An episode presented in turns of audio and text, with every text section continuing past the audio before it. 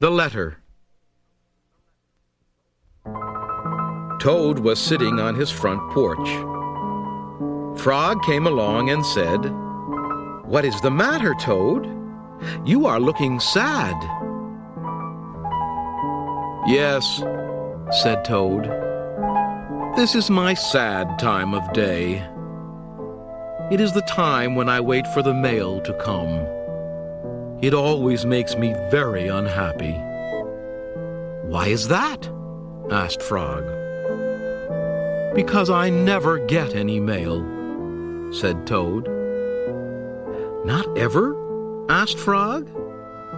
No, never, said Toad.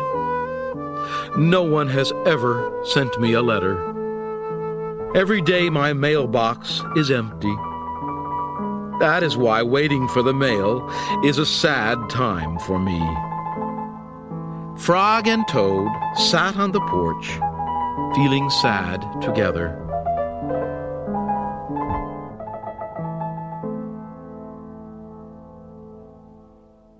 Then Frog said, I have to go home now, Toad.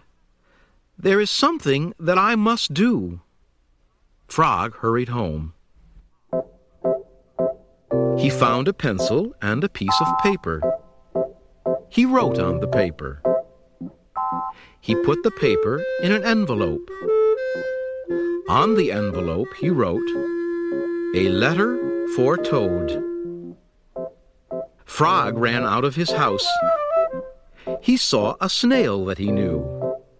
Snail, said Frog, please take this letter to Toad's house and put it in his mailbox. Sure, said the snail. Right away.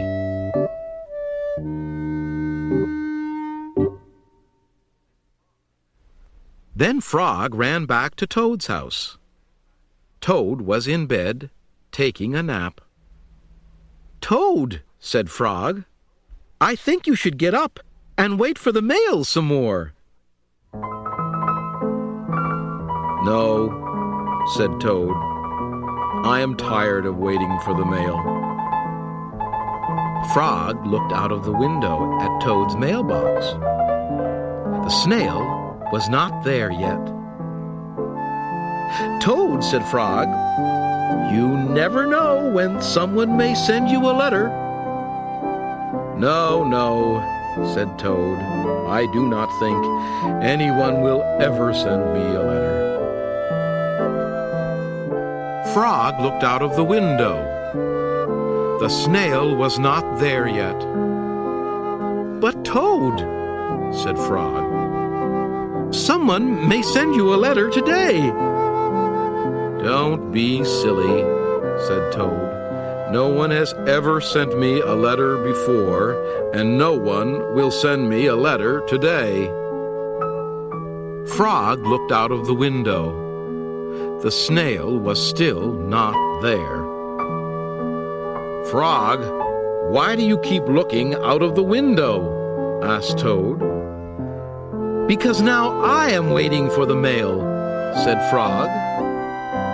But there will not be any, said Toad. Oh, yes, there will, said Frog, because I have sent you a letter. You have? Said Toad. What did you write in the letter? Frog said, I wrote, Dear Toad, I am glad that you are my best friend. Your best friend, Frog. Oh, said Toad, that makes a very good letter.